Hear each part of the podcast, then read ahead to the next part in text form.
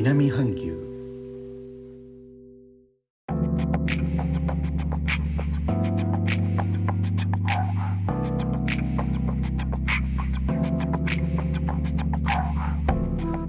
インドネシアから高野です。日本との間約6000キロ。インドネシアジャワ島中部の古い都ジョクジャカルタからお送りしております。日本とは一味も二味も違う東南アジアのライフスタイル声でお届けします。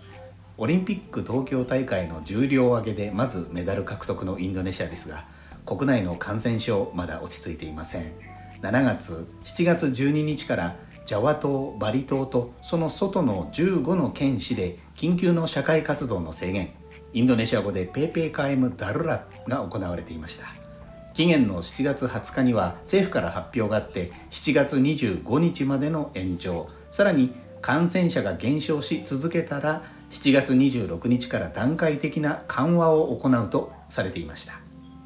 延長の期間の終わり7月25日政府は感染状況に応じてジャワバリでまたジャワバリ以外での緊急の社会活動の制限を活動制限レベル4と活動制限レベル3に分け8月2日まで延長するとしました。名前を変えて延長ということですね。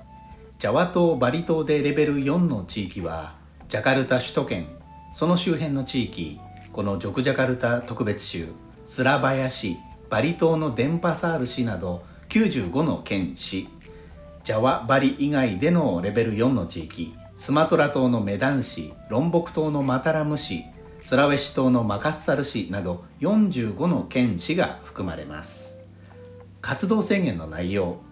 ジャワ島バリ島でレベル4の地域では従来の緊急の社会活動の制限を一部緩和です。例えば生活必需品以外を販売する市場は収容人数を50%に制限し午後15時まで路上販売など小規模事業は厳格な感染防止措置のもと夜20時まで。屋台など飲食店は厳格な感染防止措置のもと夜20時まで。営業可能。その場での飲食は3人以内20分以内に制限した上で可能。いやこれ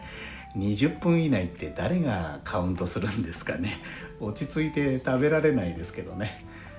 ただ建物内にある飲食店はショッピングモール内か独自店舗かを問わず持ち帰りデリバリーのみ。レベル3に下がると一定条件下でショッピングモールの営業が許可されるなど緩和措置が行われます。ジャワバリ以外では地方政府の定める規則の下でとなります。名前を変えて延長感を抑え社会の不満に応えて緩和もというますますわけわからんちんの活動制限ですが効果があったのかなかったのか8月の頭にも出てくる結果に注目したいと思います。